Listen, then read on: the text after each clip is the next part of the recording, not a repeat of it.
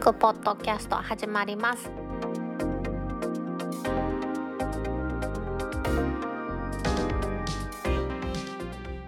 2020年7月24日タックポッドキャスト2第105回目の始まりです。この番組は天王寺アップルクラブの大道とコメントのコーナーからはタックメンバーの北尾姫とお届けします。はい105回を迎えました。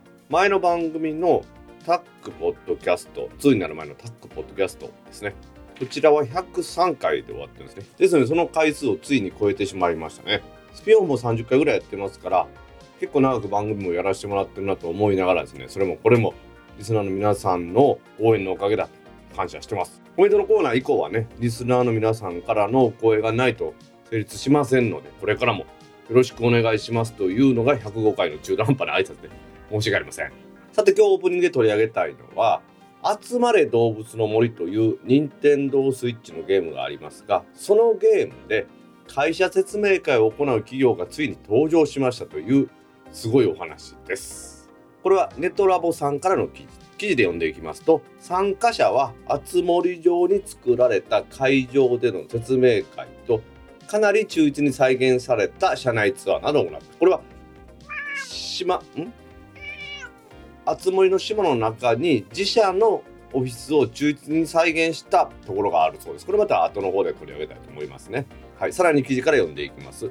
任天堂スイッチ用ソフト集まれ動物の森の中で会社説明会を実施する企業が現れました。コンテンツ企画開発プロデュースのアーチという企業が5月の29日に1日限定のオンライン就活情報交換会を集まれ動物の森の中で開催すると発表しまして就活生に向けてスタッフとの交流に加え島の散策や南半球での虫取り釣りを一緒に楽しんでみませんかと呼びかけた。でですねお知らせによりますとオンライン就活情報交換会では本物の説明会と同じように会社の説明や就職に関する相談業界に関する情報交換などを行いつつお土産としてですね参加者にはゲーム内で使える金鉱石などのアイテムを配るいうことがあって、はい、本当に配ったみたいなんですよね。いや面白いですこのアーチという会社さんがそういうことをやったということなんですけれどもコンテンツの企画開発やプロデュースをやる企業ということでゲームで物事を行うのとちょうど親和性のいい会社だったのかなというふうに想像するんですよね。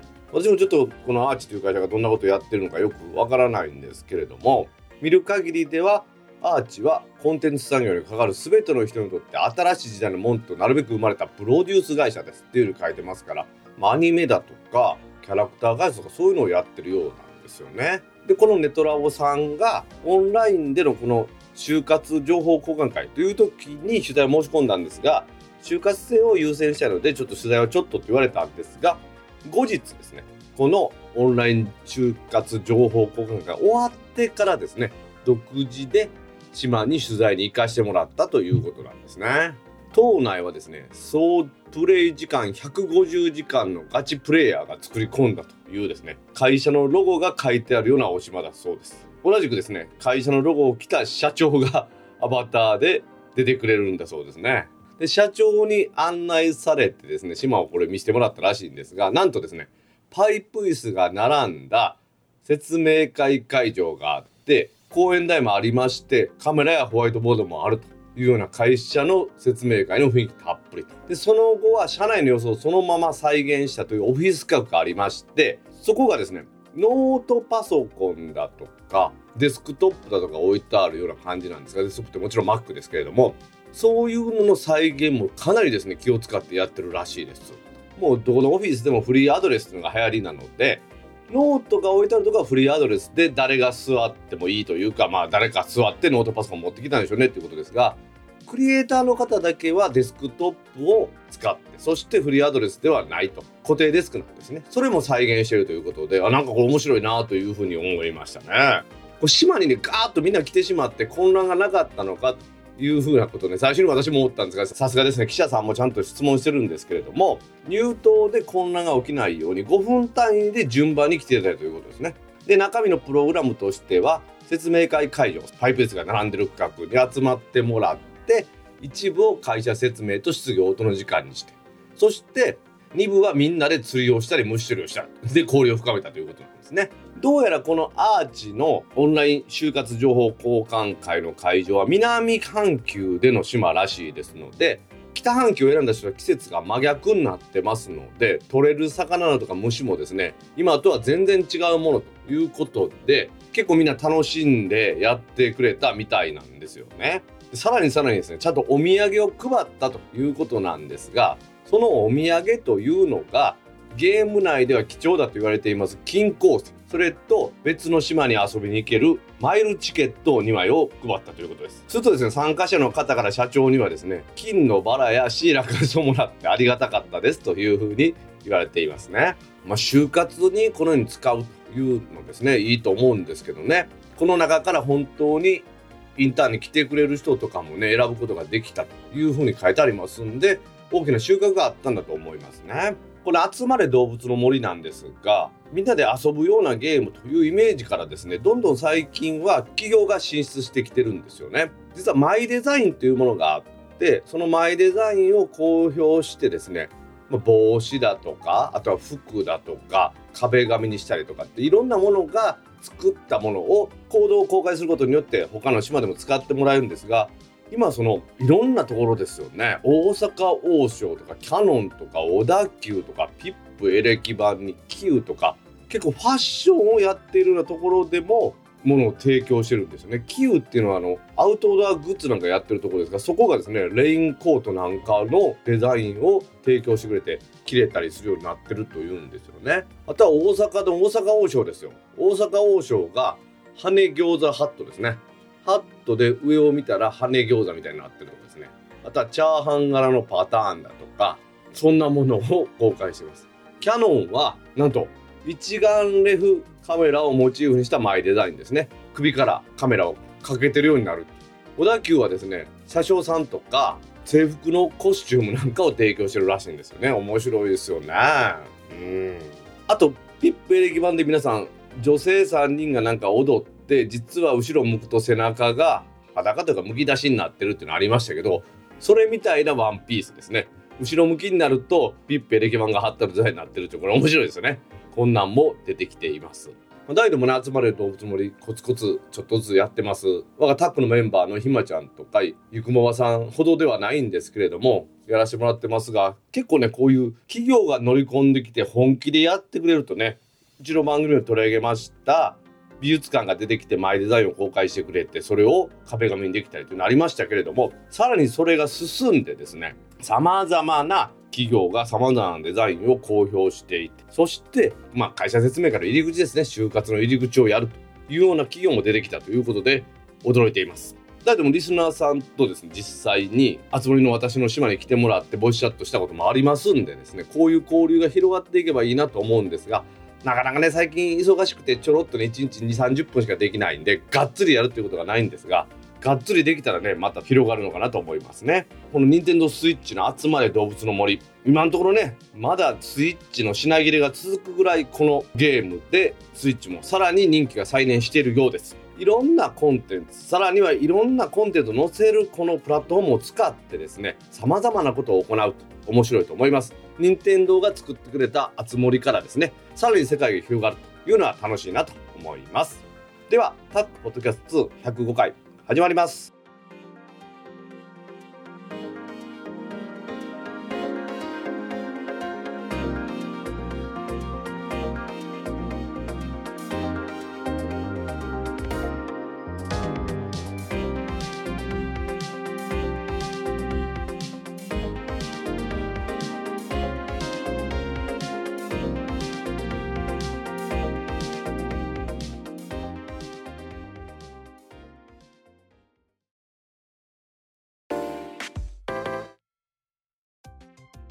ック公式ツイッターアカウントでリツイートした記事を紹介します。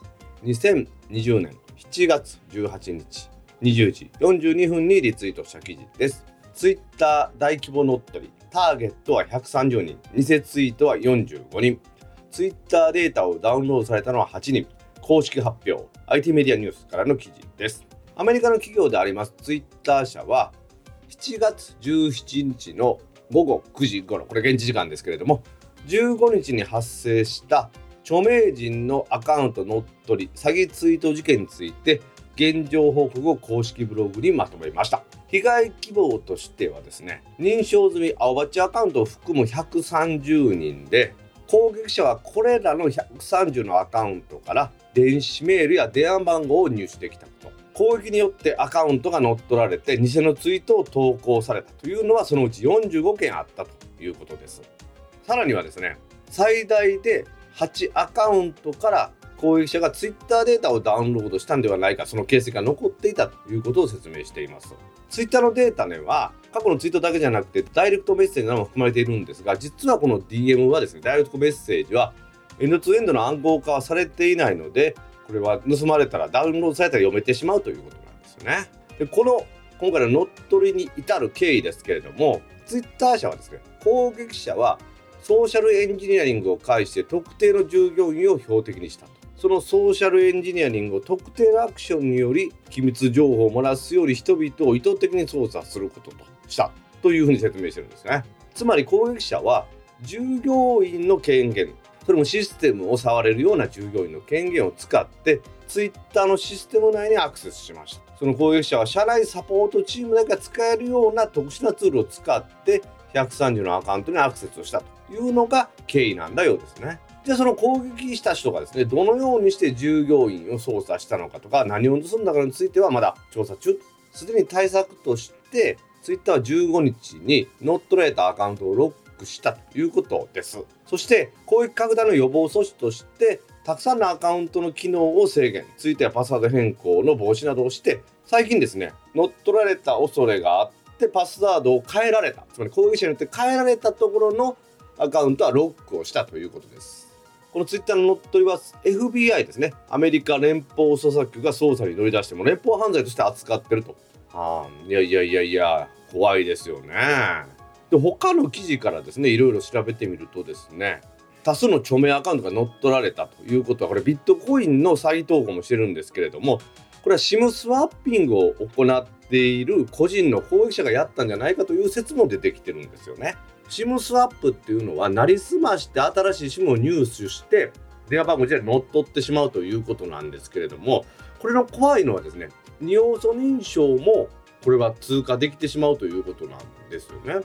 例えばこの SIM スワップの恐ろしさで言いますと皆さんがもし SIM カードをなくしたとしたらキャリアに連絡するとキャリアが新しい SIM カードをくれますよね。同じ番号でしかもスマホに突っ込めばそのまままた使えるということですもちろん元々の番号と一緒ですからとっても便利ですよね電話番号というのは SIM カードの中に紐付けされていますからちゃんとそれを紐付けしてくれた SIM さえもらえば電話番号はそのまま使えるということなんですよね。つまり新しい SIM カードを発行して有効にしてもらうと古い SIM カードは有効でないつまり無効になってしまうということです。このプロセスを SIM スワップって言うんですがこれを悪用しますと私の電話番号が大の電話番号がありますがそれを誰かが無効にしてそのまま乗っ取るということが可能なんですよね。で先週ちょっとお話ししました SIM のピンコードのロックもですね新しい SIM が発行されますと無効になってしまいますのでそのような守るという手段もなくなってしまうということなんですよね。この Twitter アカウントが乗っ取られたというお話ですね。個々の例えばパスワードが使い回しだとかそういう話ではなくってツイッターのシステムにアクセスする人が外部から操作されたことによって乗っ取られたという恐ろしい話です。これツイッター社自体のセキュリティに対する甘いところがあった可能性は非常に高いんでですね、きっちりと調査してですね、改善してもらいたいなと思います。2020年7月17日14時37分にリツイートした記事です。楽天モバイル突然の平日中間13時間メンテ告知はご掲載利用者は困惑。IT メディアからの記事です。楽天モバイルは7月の11日の午前7時頃に17日の午前8時から午後9時までの間携帯電話サービスの停止を伴うメンテナンスを行いますというふうに告知していたんですよね。しかし10時頃にメンテナンスの実施の告知は誤りだったと発表してサービスの利用者に対して謝罪しているんです。楽天モバイルは4月17日の午前7時頃に設備のメンテナンス情報をウェブサイトで公開しまして午前8時から午後9時13時間にかけて東京都や大阪市など一部の地域で通話 SMS データ通信のサービスを停止するというふうに発表したんですよね。私もそのページを見ていました。そこには対象サービスは音声通話とデータ通信と SMS って確か書いてあったんですよねで平日の昼間にですよ音声通話とデータ通信を使えないようにするっていうのはちょっと恐ろしいじゃないですか対象のサービスがご利用できませんって本当に書いてあったんですよねうん、何だったんだろうと思ったら5掲載だと。まあ5掲載でよかったんですけれども、本当だったらだいぶ恐ろしい話ですよね。まあ、憶測が憶測を呼ぶというのは、まあ、申し訳ない話なんですけれども、本当はやろうとしてたのに、やらんかったのかですよ。本当に最初から5掲載だったのかっていうのは難しいところですよね。私は自分の近所のとこしか見てないんですけど、大阪市と神戸市ですね、この近所やったら。それができないというふうになってましたんで、ああ、じゃあ本当にこれ何も使われへんなと思った覚えがありますんで本当何だったんだろうなと思いますよね。まあ、これ実現してればですねえらい大騒ぎになってたというふうに思うんですよね。まあでもそれがなくなったということでまあいいかっていうとまあいいんでしょうね。その後ですね、出た掲載によりますと、7月17日のメンテナンスのお知らせがございましたが、本日のメンテナンス及びサービス停止の予定はございません。お客様にはご心配とご迷惑をおかけしましたことをお詫び申し上げますというふうに書いてますんでですね、キャリアがですよ、まさか平日の昼間に13時間にわたって、音声通話とデータ通信と SMS を止めるっていうのはちょっと考えにくいですよね。ただこれがですね、私も信じてしまったのは、楽天モバイルだったらやりかねないっていうことで笑い話みたいな話ですけど本当に信じてしまったんですよねなので私は iPhone XS を主回線としては IIJ ミオのドコモプランそして副回線として楽天モバイルの eSIM を使ってます普段はデータ通信はいつも楽天モバイルの eSIM にしてるんですね。私の活動圏内ではほぼ全て楽天の無のサービスが受けれますので高速でです。データ容量無制限ですからね無敵なんです。地下に入ったりするとね au のローミングになる時ありますけれどもそうじゃない限りは使えますんですごいいいサービスだと思って使ってるんですよね。なのでこれを見たのでああいかんいかんと思ってですねデータ通信は主回線の IIJ ミオに切り替えたんですね。IIJ ミオの方も32ギガの契約にしてるんですが楽天モバイルをメインで使ってる iPhone 10で使うようになってからそこまで使わない基本契約が12ギガ。そしてデータのオプションが20ギガにしてるもんですからもうそこまでいらんかなというぐらいですね。ありがたい感じになってきてるんですよね。ただね、まあ、楽天モバイルのこの eSIM にしてからですねなんか SMS の動きがおかしかったりするので、まあ、ちょっとねどうしようかなとは考えてるところではあるんですよね。今回のこの件に関しては私はただの掲載ミスだったというふうに思ってるんですよねさすがにメノがそんだけの時間飛べるってことは考えにくいという結論に至ってるんです。ただですね、楽天モバイルの公式ページでこんな風にですね、みんなが見れるところにちょっと出すっていうのはね、うん、なかなか社内的にもしっかりとやってもらわなあかんなと思うんですけど、どうなんでしょう？ひな形というかテンプレートにしとったもんがね、間違って掲載しとかそういう単純ミスじゃないかなとは私は思ってるんですよね。先週のお話ではですね、5度目の行政指導楽天モバイルを受けたというお話しましたけれども、今のところね、通信のサービスとしては、なかなか高速でお安いということですから使う価値はあると思いますよね。いろいろね最近ね検証記事で楽天モバイルと Yahoo モバイルとかあとは Y モバイルとか比べてるっていうのはありますけれどもちょっとね基本的に無制限という話と無制限じゃないというのは違いますんでね。その点楽天モバイル頑張ってくれというふうに真剣に応援しています。通信のサービスは最高の楽天モバイルですね。このままですね。我々に良いサービスを提供してもらいたいなと思います。2020年7月18日20時13分にリツイートした記事です。ロシアのハッカー集団が新型コロナワクチン開発を攻撃と英米カナダが警告。テッククランチジャパンからの記事です。西側の情報機関はロシアのサイバースパイ活動が多くの国で展開されている新型コロナウイルスのワクチン開発を攻撃している証拠を確認したと明らかにしました。この報告の中でですね英国の国家サイバーセキュリティセンターはロシアからお金をもらってやってると思われるハッカー集団が2020年に医学的な研究開発や新型コロナウイルス開発を行っているカナダ、米国、アメリカ、イギリスの様々な組織を攻撃していると指摘しています。このハッカー集団は APT29 というふうに名前で知られているそうなんですよね。でこの報告書によりますとこの APT29 はワクチン開発を行っている世界の多くの組織を攻撃するためにウェルメスというやつとウェルメイルというカスタムマルウェアを使っていてこれは APT29 というところが作ったというのが確証が得られたようなんですね。それまではですねこのウェルメスとウェルメイルというものは公には APT29 とは関連付けされていなかったんですけれどもそれが完全に関連付けされたという報告が上がっていますこのレポートはカナダの通信保安局とアメリカの国家安全保障局 NSA で有名ですねこちらとの連名で発表されているということなんですよねこの攻撃ではですねハッカーグループは研究機関が持っている特定の外部 IP に対してポートスキャンというかスキャニングを行ってそして特定した脆弱なサービスから情報を盗み出そうと試みたということまでは分かっているんだそうですよね。でイギリス政府は怒ってます。新型コロナウイルスのワクチン開発に対するロシアの無責任なサイバー攻撃だというふうにして送ってるんですよね。まあ、ロシアはですね昔からサイバー攻撃というかハッキングを行う国だというふうに西側諸国は認定しているんですけれども例えばですねイギリスなんかもカナダなんかもアメリカなんかもやられたと言うてるのは選挙介入言いますかちょっと政治的な話になって申し訳ないんですが技術的な話として言いますと選挙の時に文書を盗み出して政府が作った文書を盗み出してそれを漏らすことによって選挙を妨害したという恐れがあるというふうに言われているんですよね。どうなんでしょう？中国にしてもです。ロシアにしてもですね。そういうまあ北朝鮮もですか？そういう攻撃をしているというふうにまことしやかに言われてますがですね。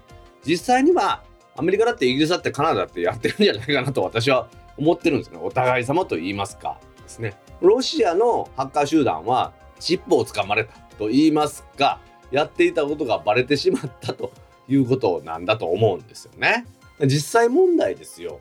やはりそういう開発に関する情報を盗んでやろうだとかお金になることですね。今回妨害者というのは実は盗んで自分のところの国のものにしようと思ったというのが正しいんじゃないかなと思うんですがそういう攻撃というのはずっとやられてますよね。今コンピューターでそういうふうにやってると何かですね不思議な感じがしますけれども実際問題昔から産業スパイというのがあって金庫の中に隠されている開発用のデータなんか紙になってたものを盗み出そうとかしたっていうのは昔からよくあります今はもうそうじゃなくてそれがネットワーク上のサーバーなんかに収められているわけですからそれを遠隔から盗んでやろうという試みなんていうのはですね数限りなく行われていると思うんですよね。まあ、さらにこの報告書で言われているのは新型コロナウイルスに関する誤った情報運動をしているというのはロシアと中国だというふうに名指しでやってるんですよね。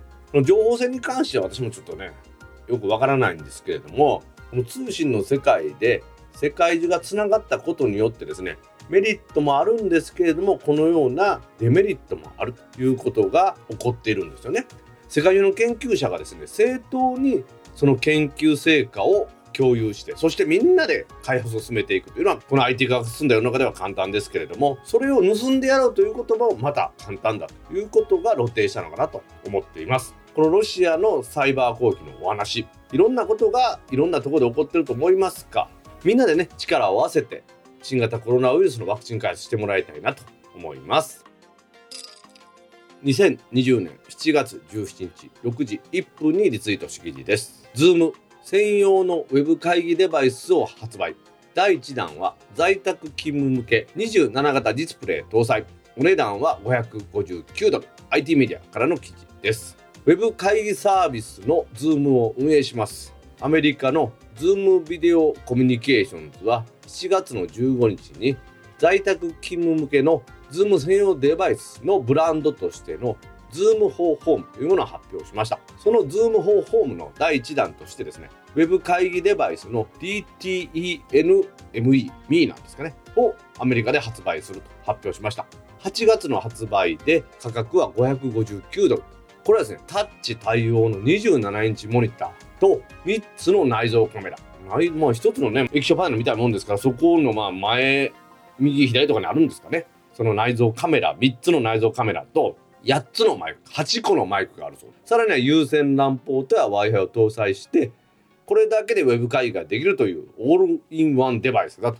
ウェブ会議をしながらドキュメントの共有ができる機能や書き込みができるホワイトボード機能その他カレンダーやミーティングの設定なども可能で利用には Zoom アカウントの登録が必要ということです。逆に言うと Zoom アカウントの登録があれば利用できるということなんですね。サイズは幅横幅が 616mm 高さが 391mm 奥行きは 104mm 重さは 6.5kg いうことだそうです。アメリカで映像機器などを扱っています DTEN という会社と開発したということで Web 会議に専用デバイスを使うということで没入型で生産的な働く環境を実現すると、まあ、全く意味わかりませんがそういうふうに言っているそうです。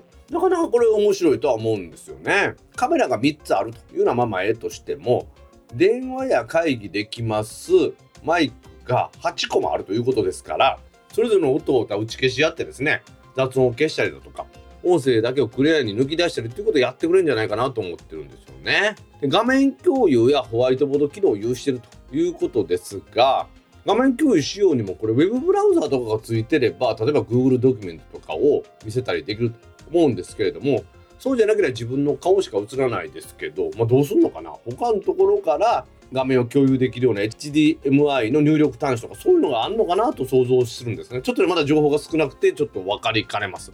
ただオールインワンでですねカメラはついてるマイクはついてる w i f i はついてるで画面はついてるでタッチパネルだっていうのはとっても便利だと思いますんであちょっと分かってきましたね。没入型で生産的な働く環境っていうのが分かってきたんです没入型なのかなっていうのはちょっと難しいとこですけどね。各有大道もあのコロナの期間中は毎週毎週ですねタッグのオンラインの集会やってまして6月7月からは月に1回という形で今のところやっているんですけどね。その時にはやっぱり Zoom の Zoom の会議室も使わせてもらってやってます。結構やっぱり便利ですよね。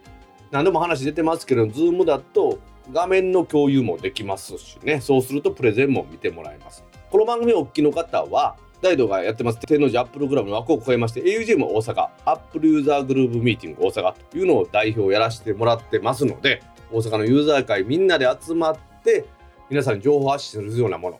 それを6月の末にはですねオンラインで行わさせていただきました。あの時もご登壇者の方を結ぶのは Zoom で結んでそれを皆さんには YouTube ライブという形で見てもらったというのも記憶に新しいと思うんですけれどもそういう意味で Zoom というのは皆さんと情報共有してお話しするというのに特化したものだと思います。そのサービスに Zoom 自らがこんなデバイスを作ってですねそしてそのサービスに対し特化した物事が行えるものを作ったっていうのはねこれ素晴らしいことだなと思ってますよね。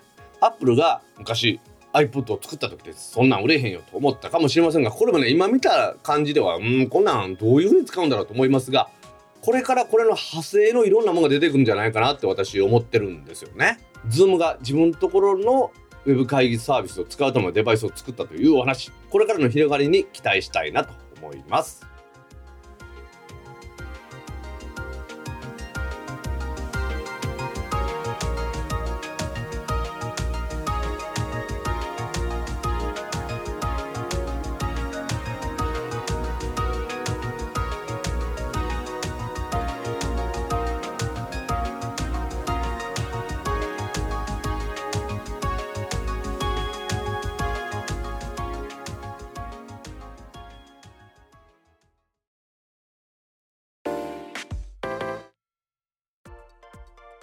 タックポッドキャストにいただいたコメントを読んでいくコーナーです。このコーナーからはタックメンバーの北尾さんとお届けします。皆さんコメントありがとうございます。まずはじめに Apple Podcast アプリのレビューにいただいたコメントを紹介します。なんか久しぶりにいただいたからちょっとあれやな工場文読むのも感動ったな。ちょっとね、はい。うんちょっとちょっとね。はい。はい。行きましょう。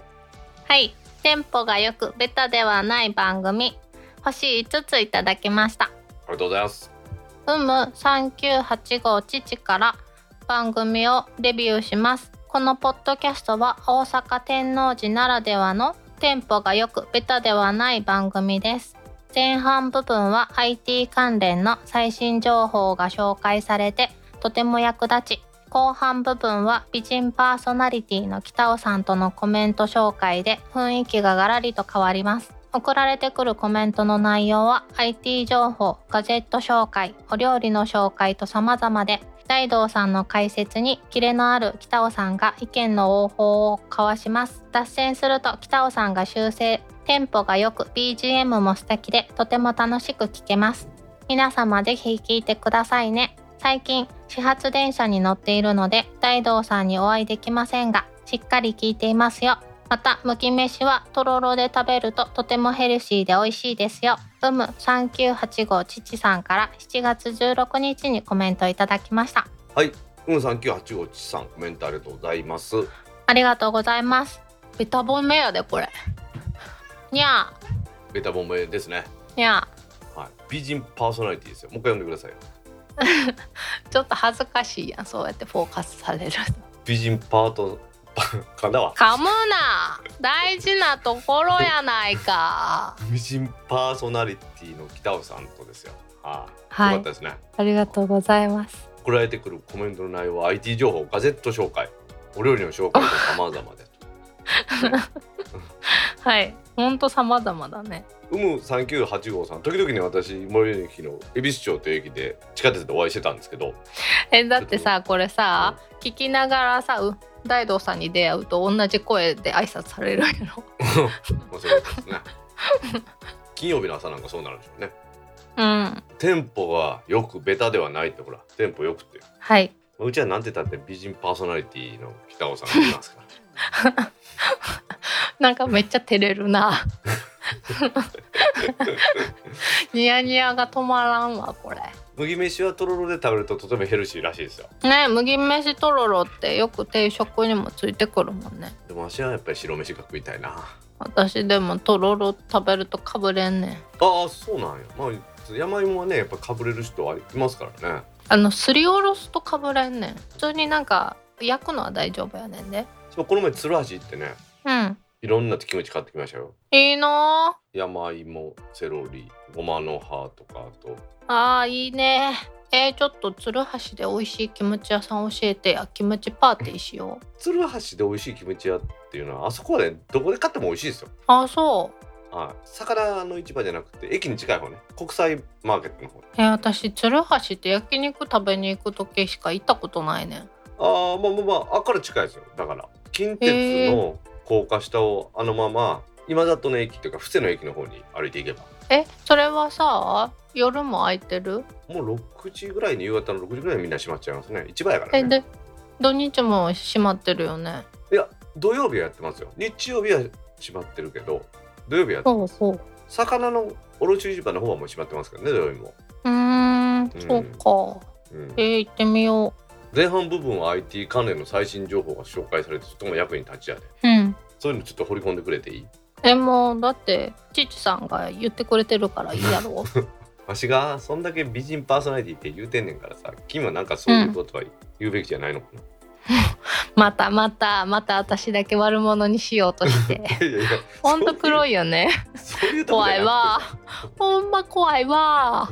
テンポの良さはね編集で頑張ってますんで。はい。これがだから面倒くさくないっていうのは対面で撮るとそのカットが少なくて済むんですよね。わかるでしょ？言ってること。うん。なのでまあまあはい。まあしょうがないですね。こうやってスカイプというか遠隔収録である限りはこれつきまと思うんですけどね。まあうむ3985父さん喜んでもらえるようにこれからも番組頑張っていきますんでね。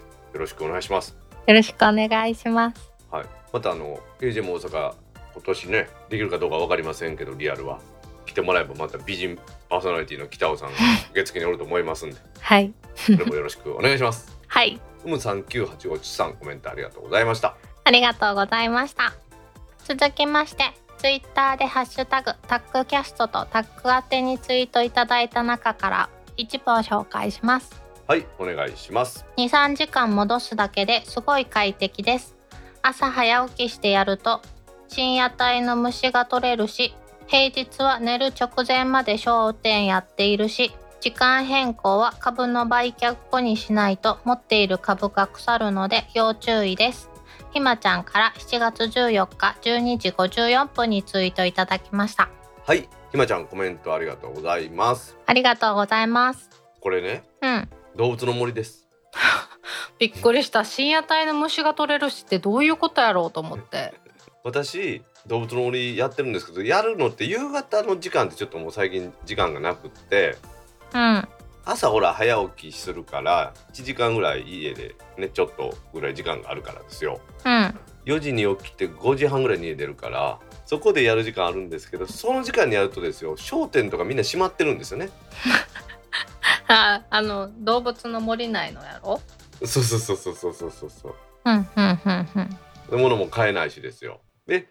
そこでひまちゃんに聞いたら時間をちょっと23時間戻すと。ああなるほど。要はリアルの時間が例えば深夜12時とするじゃないですか。それをそのなんですか夜の10時とかだら22時ぐらいまでは商店やってるわけですからうん。2時間戻すと深夜0時までやってるわけですね。へえいや賢いなみんな。ただ時間変更っていうのは株を売却してからしないと株が腐るらしいですよ かわ かわいいな。ねいいでしょう。ん。う、うん。いやちょっと謎やってんこのコメン実はね今日はオープニングでトうん。動物の森にいろんな企業が参入してきたっていう話とうん。就職の説明会をやってるっていう企業まであるって話したんですよ。うんうんうん。うん。見た見た。うん、でまあそれでね取り入れましたこの話を、なるほど。はい、ありがたい限りですよ本当ねひまちゃんもいつもコメントくれ。てね幸せだね。私もね動物の森できるだけやりたいんですけどやっぱりね朝の時間帯にやると寂しいんですよね。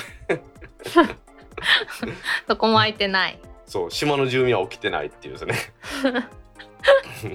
はい。またあのそのうち時間が空いたらねあの連休とか今ほら連休中でしょ今。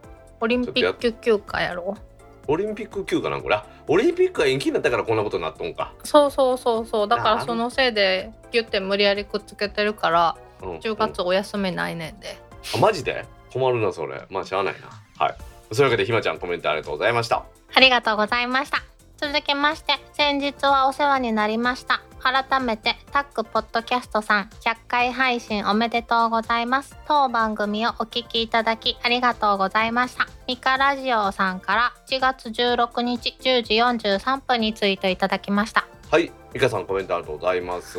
ありがとうございます。今コメント読んだひまちゃんとも一緒に出ました。電気屋ウォーカーさんの生配信の件ですね。はい楽しかったミカさんとこのミカラジオの29回でそのお話をされていたのでまあちょっとやり取りをしたというところです。うんうんうんうん。あい。やー。ミカさんからはタックポッドキャストさん100回配信おめでとうございますということなんですがまあちょっとねあのうちの番組のいきさつをご存じないのでそういうことですけどうちの番組はねタックポッドキャストとしては103回。その後スピンオフとして30回、そして今のタックポッドキャスト2で100今回5回目ですので結構長いことやってますね。うんそう考えるともう。で2の方がもう長くなりましたついに。1より。おーおーそだから姫とやってる期間も長くなってきましたね。うねえ。おー。ありがたい限りです本当皆さんのおかげですよ。今後ともどうぞよろしくお願いいたします。ああもう今後ともどうぞよろしくお願いしますですよ。なんか日本語おかしかったな前は。うん、いやーミカラジオさん楽しかったね。ミカラジオさん楽しいじゃなくて生配信が楽しかったんじゃないの？いやキツネがもうたまらんわ。ああキツネキツネさんでしたね。うん。あれでもあの29回の方でおっしゃってましたけどはい。死にかけとったらしいで中で。無駄に動いとったしね。ずっと動いてはったよね。あれあの YouTube で配信終わってからね我々は話して大丈夫ですか話しとったけどね外の人は皆さん、ミカさんがどんだけ熱かったかっていうのを知らなかったと思うんですがミカラジオさんでちゃんとお話しされてましたあの飲み物飲む時のシュールさがねたまらんよねまたね。はい。というわけでミカさんコメントありがとうございましたありがとうございました。続きまして、サブタイトルを見て、どこまで話が広がるのか、ドキドキしました。楽天ポイントはアプリがあるので便利です。ポイントもどんどん貯まります。楽天トラベルで宿泊の割引に使ったりしてます。ブラフォード2さんから7月17日7時14分にツイートいただきました。はい、ブラさんコメントありがとうございます。ありがとうございます。まあ、お米の話はまあ大体 OK ですね。お料理番組やからね。あ 楽天ポイントはアプリがあるので便利ですっていうのに楽天ポイントっていうアプリがあるの？うん、なんかね、私も最近見つけてん。でも、わからん。入れてみただけで知らんね。T ポイントなんかもさうん。T ポイントアプリっていうのがあるんでしょ、知らん。T ポイントは持って。まあ、それと同じような感じなのかなと今ピッとポポンタとかもいけるらしいもんねそのうん。アプリであピッてできるっていうから、そそういうことかなと思って今うん、多分、多分そうやと思うねん。私も使おうと思って入れたものの、うんちょっとなんか携帯からごそごそアプリを探すのに難しさを覚えてやめてしまって。あはいちょっとわかるわその気持ち。焦るやん。私ペイペイでさえも、ああ、ごめんなさい、ちょっと待ってくださいってめっちゃ焦るのに。楽天まあポイントカードをなんかすぐ見つけるところに置いとくのもいや。そんなに必要じゃないやん。そんなに必要じゃないっていうのはおかしいじゃない。あの自分がそのポイントを見せたいから持ってるわけやからさ。いやいや、ペイペイほどそんな頻繁に使うもんじゃないやんか。あーあお？うん。えなんかでもさ、ね。この前の話では、なんか楽天ポイントはあらゆるところでこうつけてもらえるって話しとったやん。うん、そうやねん、そうやねん。だからそれをつけてもらおうと思ってうん。入ってんねんで。うん。でもなんかどこのお店で楽天ポイントカードが使えるのかっていまいちわからんくない？あーまあ確かにね。そういうの意識してないからやと思うけど、うん、さらにわからんね私はね。なんかさ、使えますかとかポイントいけますかって聞いてる時間もうちょっと後ろの人待ってもらうから申し訳ないし。であれ大丈夫何々ポイント大丈夫ですって言われてからこうポイントのアプリ探すのも時間かかるしログインするのにも時間かかるしってなるともうなんかあたわあたふたが止まれへんのよ。ログインをそのさレジなんでからしたら大変やわな。わかるわ。それはよくわかる、ねでも楽天ポイントのあれもやっぱそうかログインしやなあかんのか。いや分からんでも全部溜まっていったら私めっちゃ幸せやわ。ほんまに幸せやわ。ブラさんはそれでさらに楽天んトラベルの宿泊の、まあ、割引使ってるってこと。まあそれは頭いいですね。うんこれいいよね。私もそうだそうしようと思って。楽天ポイントね。まだ貯めれるところが多いということですからこのブラさんのようにアプリでやるっていうのはいいなと思いますんでね。はい。皆さんも真似してみてください。私も真似してみます。ブラさんコメントありがとうございました。ありがとうございました続きまして顔認証すごいですね。ただパスコードも併用だと Apple Watch で決済の方がストレスない気がします。それと自分の顔データを登録するのは iPhone だけにしておきたい気もします。イクラムさんから7月18日12時14分にツイートいただきました。はいイクラムさんコメントありがとうございます。ありがとうございます。顔認証の話ちょっとしたんですけれども顔認証技術とそのパスコードを2つ合わせて、まあ、決済サービスをするっていうのが大道ドリンクですか。あの自動販売機とかあれが NEC と共同開発して大道薬品工業って大道ドリンクの親会社の工場と、うん。大道の本社と NEC の工場で3つで今実証実験やってるらしいんですね。へえただ顔だけだとその全て認証はなくて顔から本人認証のためのパスコードっていう話でうん。いくらさんはやっぱ併用するんだったら Apple Watch の方が決済簡単でそれ少ないですねっていう話ですがうん。まあそれはそうなんですよ。それの実証実験中でですねやっぱりここうはん。一つの要素での認証っていうのはやっぱり大変じゃないですか。こうなんかね事故が起きた時に、うん。なので2つの認証ってことで例えば顔を写した時もですよ。顔の認証と、例えば目交際の認証を同時に2つ行って2要素の認証にするとかっていう技術に私は発展してくると思うんですよね。ほう。もっとこの認証システムが進めばですね。私の持ってる iPhone の中でも顔認証というのは顔のそのパーツの位置とかをこうね見比べてここのとこ見て本人かどうか判断する、それだけなくてっていうことになってくるなと思ってます。うんうんうんうん。やっぱり2つの要素の認証っていうのは大事ですよね。うんそのコンピューターのシステムへのアクセスでも姫のところも高度なやつなんかはパスワードと生体認証とか指とかっていうなってるでしょ？うんなってるね。まあ、そういうわけでグラムさんこれからねそういうのが進んできて我々の決済がね安全に行える世の中になればいいなと思います。はい。グラムさんコメントありがとうございました。ありがとうございました。続きまして私は入社時の給与振込口座が三和銀行でした。そして乱数表といえばこれグレーの ISDN 公衆電話からテレフォンバンキングも使ってましたね。カードが見つかったので添付します。時代を感じます。文さんから7月18日11時16分にツイートいただきました。はい文さんコメントありがとうございます。ありがとうございます。すごい、初めて見た。あそうでしょう。だからうん。この前もちょっと言ったようにうん。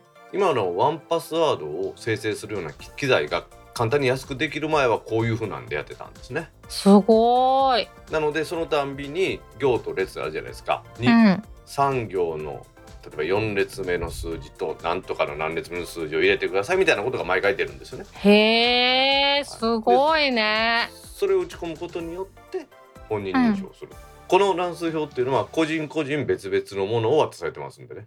へえすごいねまあまあそんな難しい仕組みではないんでしょうけれども、うんまあ、その人しか知り得ない情報というふうに分類できますよね。でもこの当時にはできる最強のセキュリティやんそうですねこの当時にはだから本当にこれが一番最強だったと思うんですよね。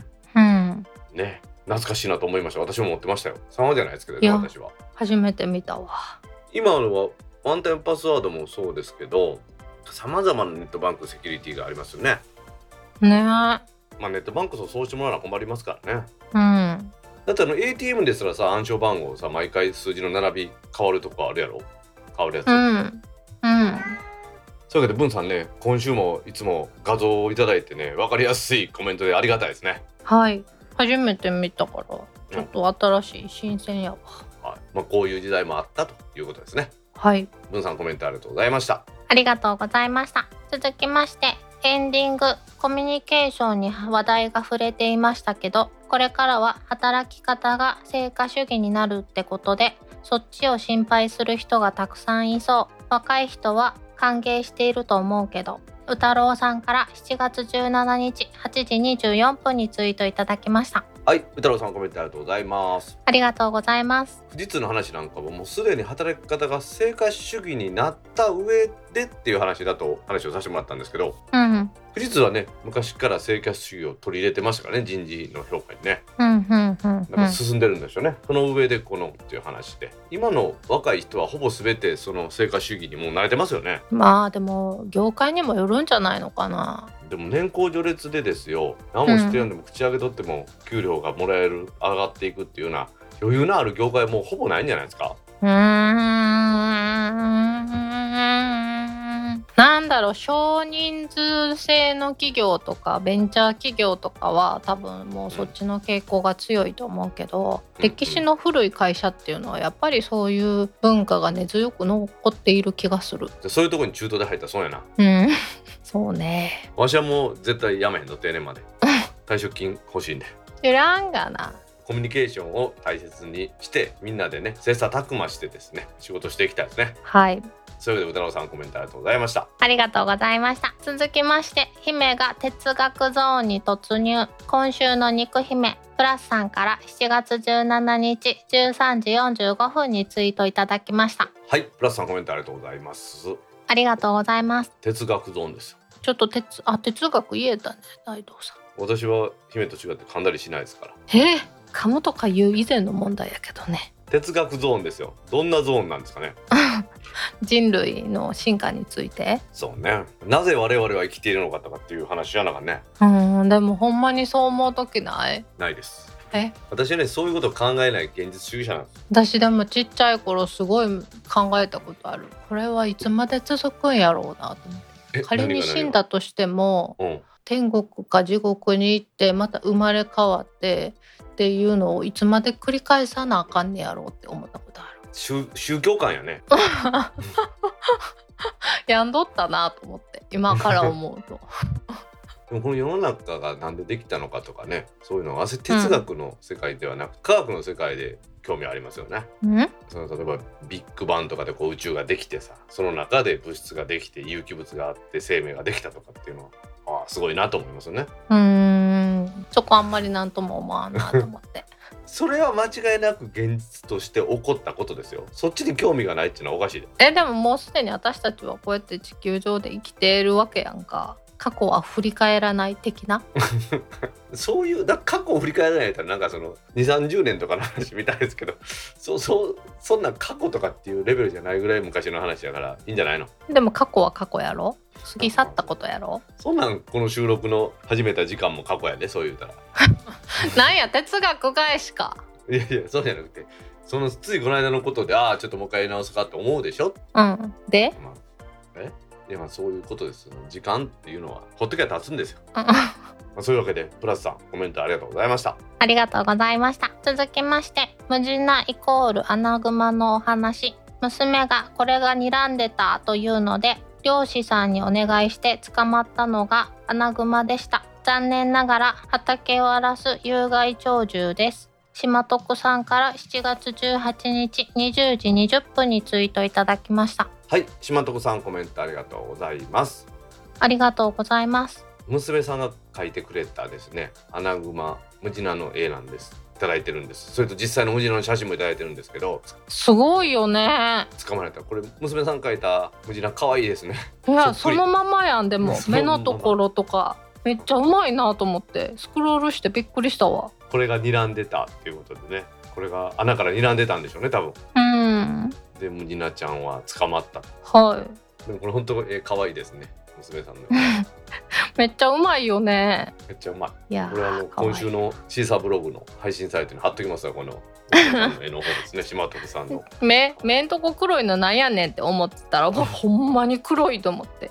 うちの三男猫は最近タヌキみたいになってきましたからね。また太ってきたん？また太ってきましたね。それ飼い主に似てきたんじゃん アライグマ。難しいとかやな。どっちにしよう可愛いね。モフモフしてる。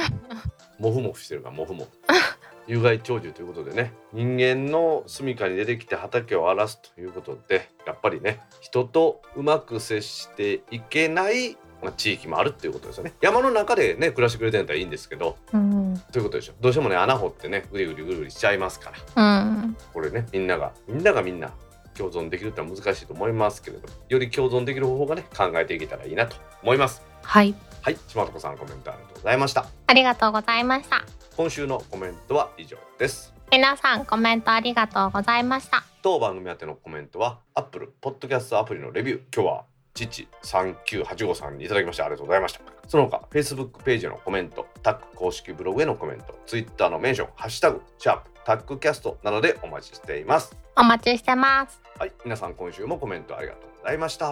ありがとうございました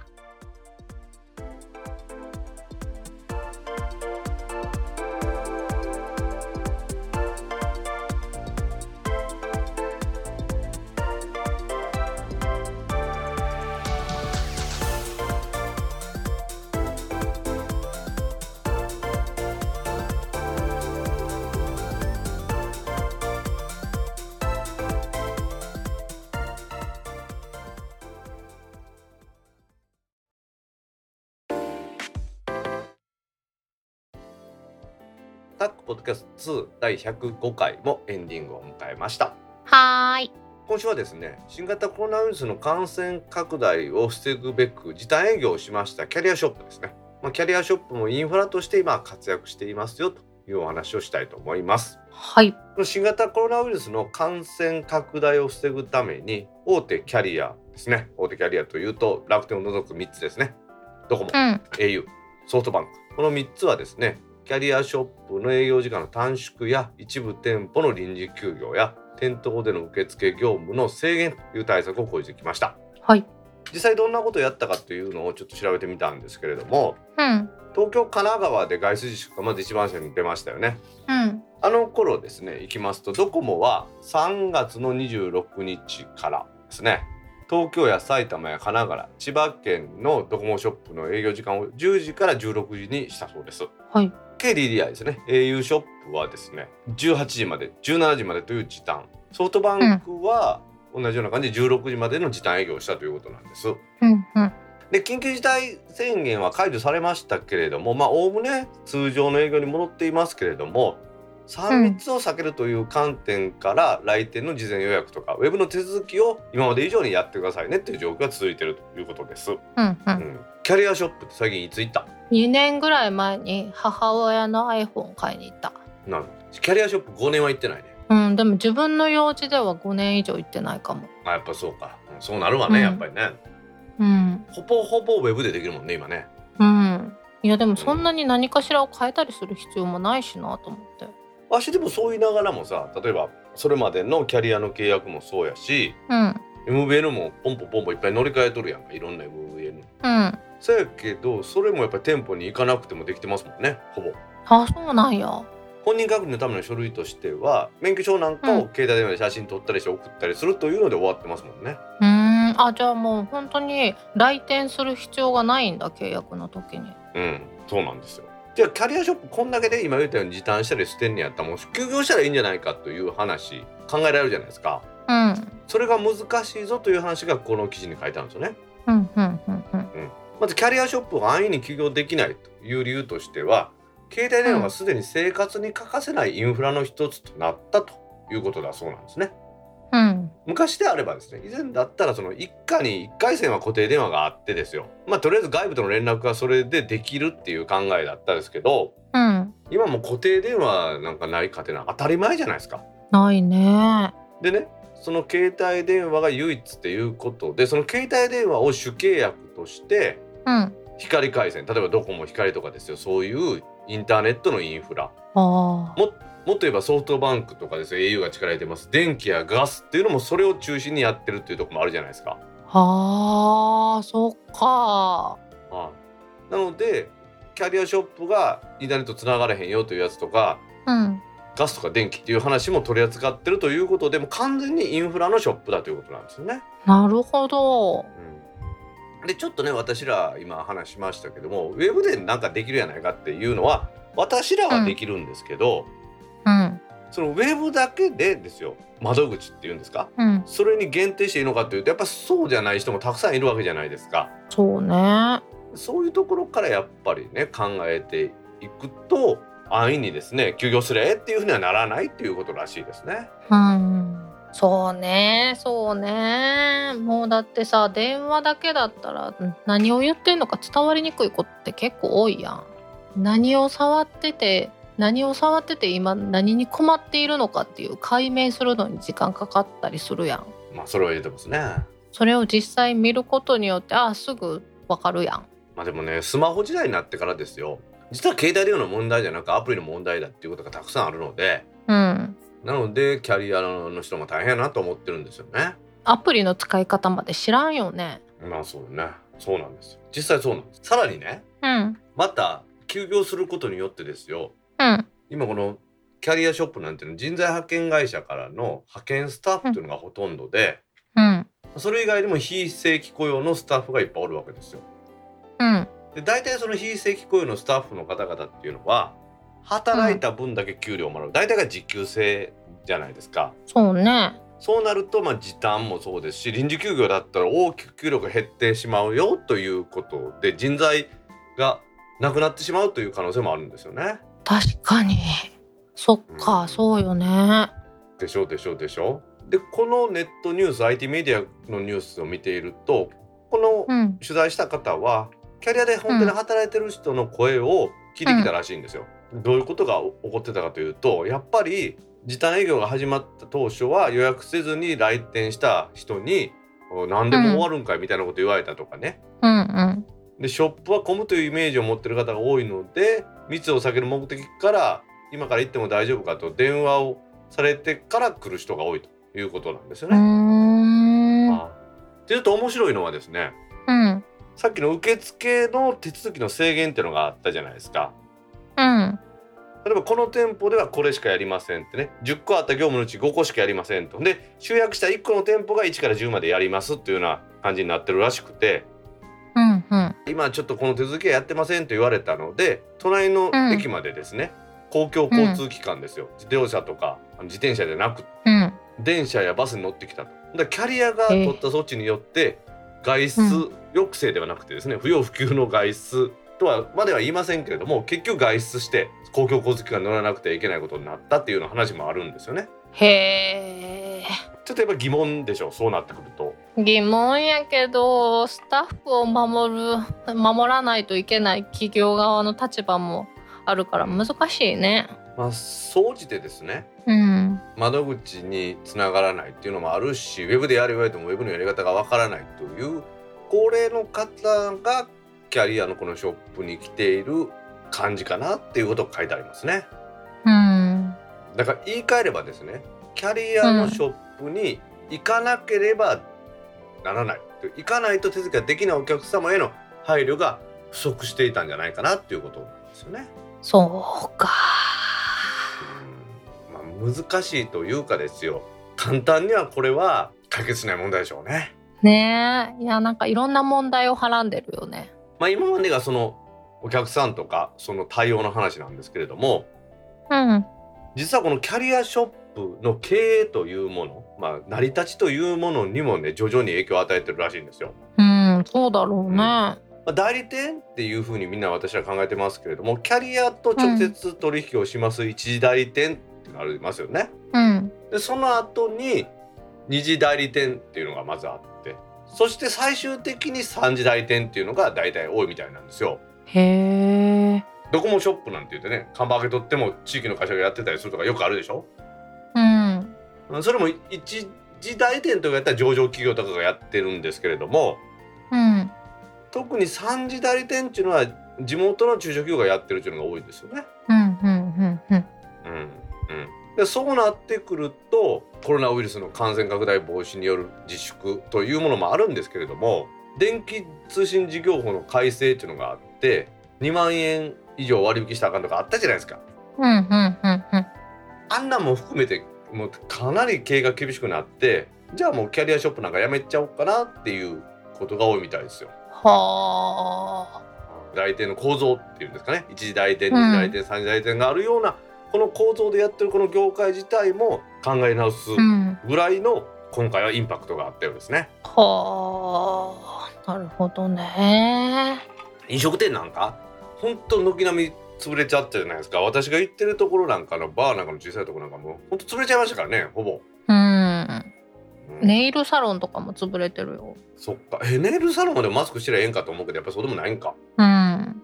だからやっぱり中小のところっていうのはこういうのでも業態を変えないといけないということでドコモとかねソフトバンクで看板上げとっても結局はその地元の小さい会社がやってるところはショップも閉まっていく傾向にあるということらしいですわ。いやーそうか。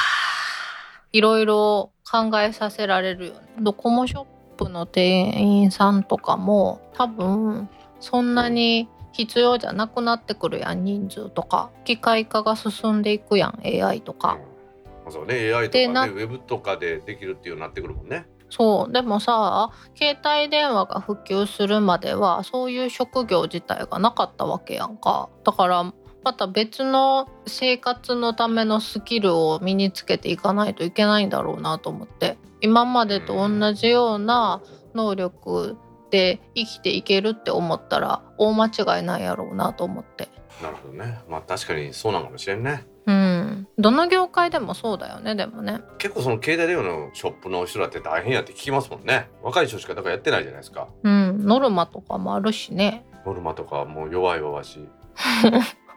いやーさ私ドコモショップの店員さんになりたかったって話した？いや初めて聞いた。うんそうやねん。で1ヶ月だけドコモショップの店員さんしたことあんねえマジで？知らんかった。んなんかその時の記憶が蘇ってああ大変やろうな、もうなんか断るのもめんどくさいやん。わしはその断らん方が後で面倒くさいからっていうタイプやな。まあ確かに。もうごもっともです。ほんとごもっともです。なのでこっちが言うたこと以外はせんでくれっていうやつ。話も聞かない。最初から話も聞かへんなんとかに関どうとかに関してはどうでしょうか？っていや今日今関係ないから言うたことやって。もうだって私毎回光のこと言われるもん。え何で？ドコモショップで？ドコモショップで。もうでも2年行ってないの？うん2年行ってない。そう適当なこと言うたらインターネット回線とかお持ちですかとうん。親がインターネットのプロバイダーやってるからって言うたらええねん。そっか。ほんならもう話終わるやん。そっか。どう？なんかずっと喋り続けるやんああいう人たちって相づちをし音楽でも。ちょっとなんか嫌やな。知ってるよ。わしどんだけ冷たいか知ってるやろそういうの いやでも多分大道さんの方が優しいよねそう考えると私嫌やな嫌やな断りたいなと思いながら外面よくしたいがいいために合わせてるやん。興味ないのに興味あるふりする方がかわいそうやろ。ごめんなさい キャラショップでねいろんな手続きができるというこの流れもねだんだん変わってくるのかなと思います。はい。それではタックポッドキャスト2第105回を終了します。はーい。次回のタックポッドキャスト2第106回は来週7月31日の金曜日に配信する予定です。はい。では皆さん来週も聞いてくださいね。バイニャー